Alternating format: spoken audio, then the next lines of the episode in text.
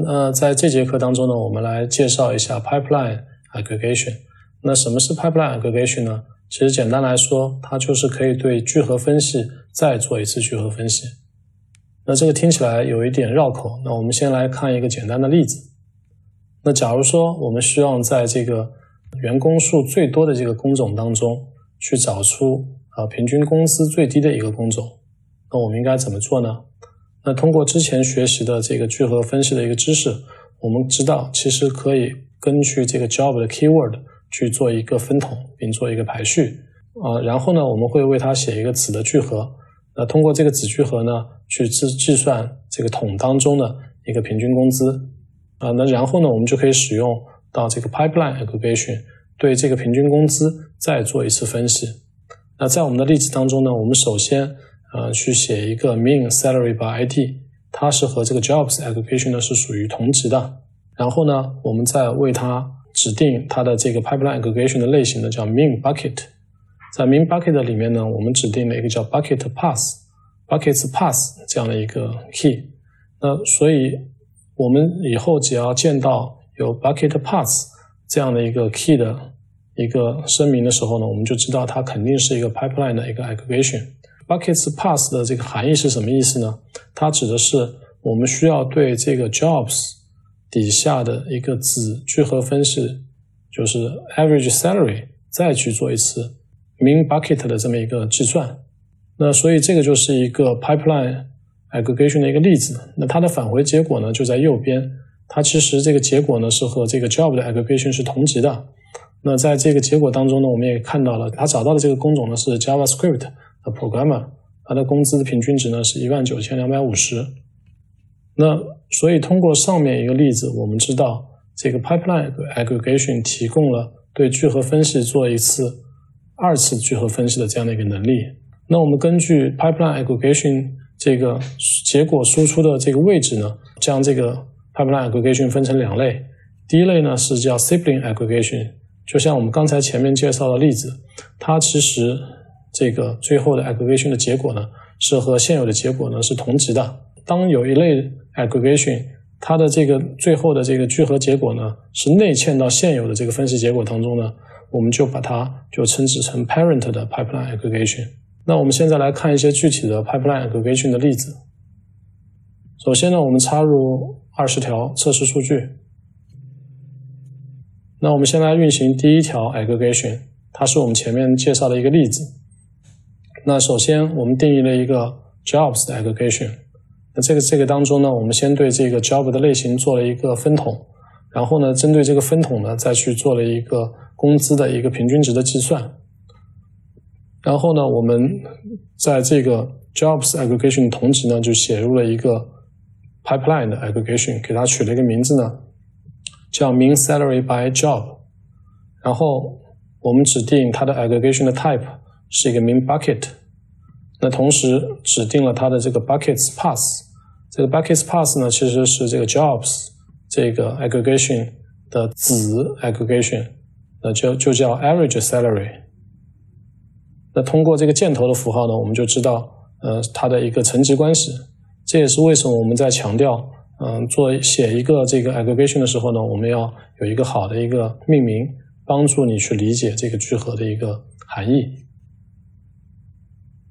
那我们现在来执行一下这条聚合。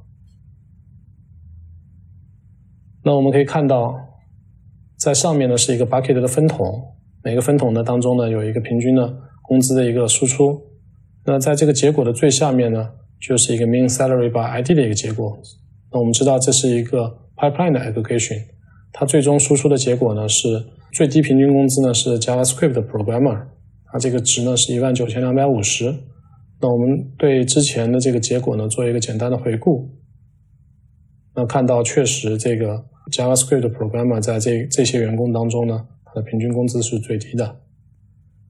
那 ES 它其实还提供了非常多类型的一个 pipeline aggregation，比如说我们可以通过这个 max bucket 算出这些工种当中好最高的一个收入的一个工种，它是 d a m Manager。那我们也可以去计算呃所有的这些分桶当中平均工资的一个平均工资。那在这个结果当中呢，它其实就是一个单值的输出，只是一个 value 了，它就不包含 key 了。那同样呢，像和之前我们学的这个 metric 一样，我们也可以让它的输出支持这个多值的输出，比如说输出这个平均工资统计的一个统计值。那在这里它就是一个多值的一个输出。呃，同样呢，也支持一个百分位数的一个统计。呃，通过以上几个例子呢，我们就可以知道，这个 sibling pipeline aggregation 它其实是呃会对这个之前的这个 aggregation 呢去做一个再次的聚合分析，同时呢，它会将这个结果呢呃输出到之前的这个聚合分析的同级下面。这也是为什么我们把它叫成 sibling pipeline aggregation。那接下来我们来看一下这个 parent pipeline aggregation 的一个例子。那假设我们需要对这个员工的年龄去做一个平均工资的一个求导，那我们在之前面的这个 aggregation 上面呢，我们就可以根据这个年龄和它的 interval 去做一个这个直方图的一个分桶。然后呢，我们针对这个分桶信息呢，嗯，再去写一个子聚合。那在这个聚合当中呢，我们去对它的这个工资呢去做了一个平均值的计算，同时呢，在这个当中呢，我们还写了一个叫 directive average salary 的这样的一个聚合，那给它的类型呢设定的是求导。那在接下来这个 buckets pass 当中呢，我们就可以知道它其实是一个啊 pipeline 的 aggregation。那同时呢，它这个位置呢，其实是在这个。大的这个聚合的子聚合内部的，它其实是和这个 average salary 是同级的。那这也是为什么这个 bucket pass 我们只需要指定这个 average salary 就可以了。那我们现在呢来执行一下这个聚合分析。那下面是一个结果，大家可以看到，我们按照这个年龄，嗯，去做了一个分桶。那个分桶当中呢，包含了这个，嗯，它的一个平均工资。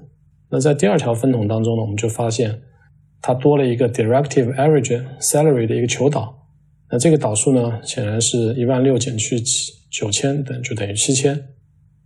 那所以我们知道啊，通过 parent 的 pipeline aggregation，我们这个结果输出呢是在这个大的这个 aggregation 内部的，是和这个 average 是同级的。这也是为什么我们把这种类型的呃 pipeline 呢叫成了 parent pipeline。那 parent pipeline 其实还提供了很多的这个统计的一些计算，比如说我们可以针对这个 salary 的值呢去做一个累积的求和。那我们看一下这个结果，可以看到这个结果呢都是出现在这个 bucket 当中的。呃，在第一个 bucket 里面的话的这个累积求和呢是九千，第二个 bucket 当中呢它的累积求和呢就是九千加上了一万六等于两万五。那我们尝试着去执行一下 moving function，那它其实也是一个 parent aggregation。那关于这个 moving function 这个累积求和求导的这些概念呢，我们就不在这儿做一个详细的介绍了。那在这节课程当中呢，我们介绍了 pipeline aggregation。那 pipeline aggregation 呢，其实是可以对聚合分析再做聚合分析。那 pipeline aggregation 呢，其实可以分成 sibling 和 parent 这样两大类。在课程当中呢，我们也做了一些 demo，帮助大家去理解这个概念。那如果你希望知道更多的 pipeline aggregation，你可以通过阅读文档获取一个更多的知识。